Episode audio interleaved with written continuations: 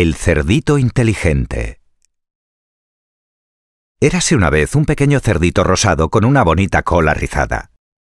Un día que había salido de paseo, se encontró con el señor Lobo, que era grande y gris y tenía una larga cola recta.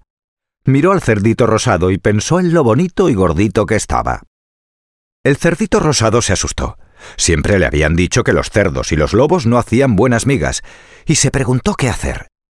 Decidió continuar su camino sin decir nada de nada.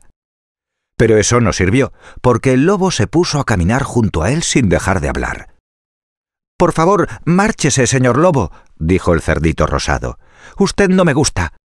Pero tú sí que me gustas a mí, respondió el señor lobo. Me gustas mucho. Te acompañaré a casa, pequeño cerdito rosado. El cerdito rosado se alarmó y se le deshizo el rizo de la cola. No quería llevar al lobo a casa con él, porque en ella tenía a sus cuatro queridos hijitos. El pequeño cerdito rosado estaba preocupadísimo. Apresuró el paso con el señor lobo muy cerca de él, a su lado, mientras se preguntaba una y otra vez qué hacer.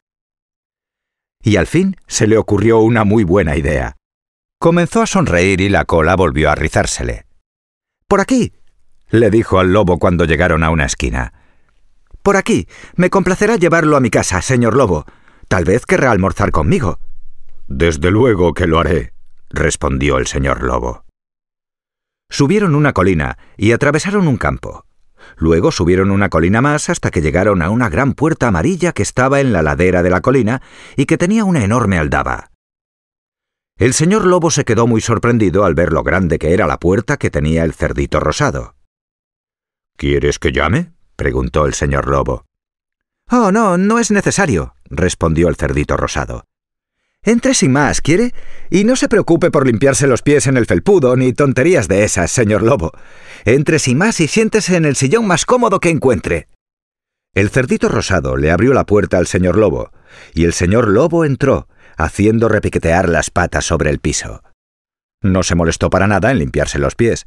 Simplemente entró y miró alrededor por si veía cerditos pequeñitos, tras lo cual se sentó en un cómodo sillón. ¡Pum! Se cerró la puerta de la entrada, pero ningún cerdito rosado entró para reunirse con el señor lobo. No, no. El cerdito había salido a toda velocidad colina abajo y ya estaba a medio camino de su casa. Veréis, la casa a la que había llevado al señor lobo no era la suya, sino la casa del señor león.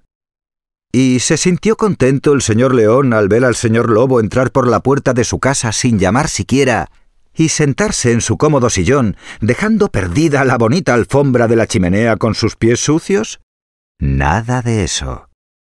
De hecho, estaba tremendamente furioso, y el señor Lobo sintió un miedo enorme. Si hubierais estado allí, habríais visto cómo se abría la puerta de entrada y un lobo asustado salía rodando ladera abajo a causa de la patada que le dio un enorme león. Y habríais visto que le habían cortado de un mordisco un trozo de la punta de la cola. Ajá, señor Lobo, el pequeño cerdito rosado te ha engañado esta vez. Colorín colorado, este cuento se ha acabado.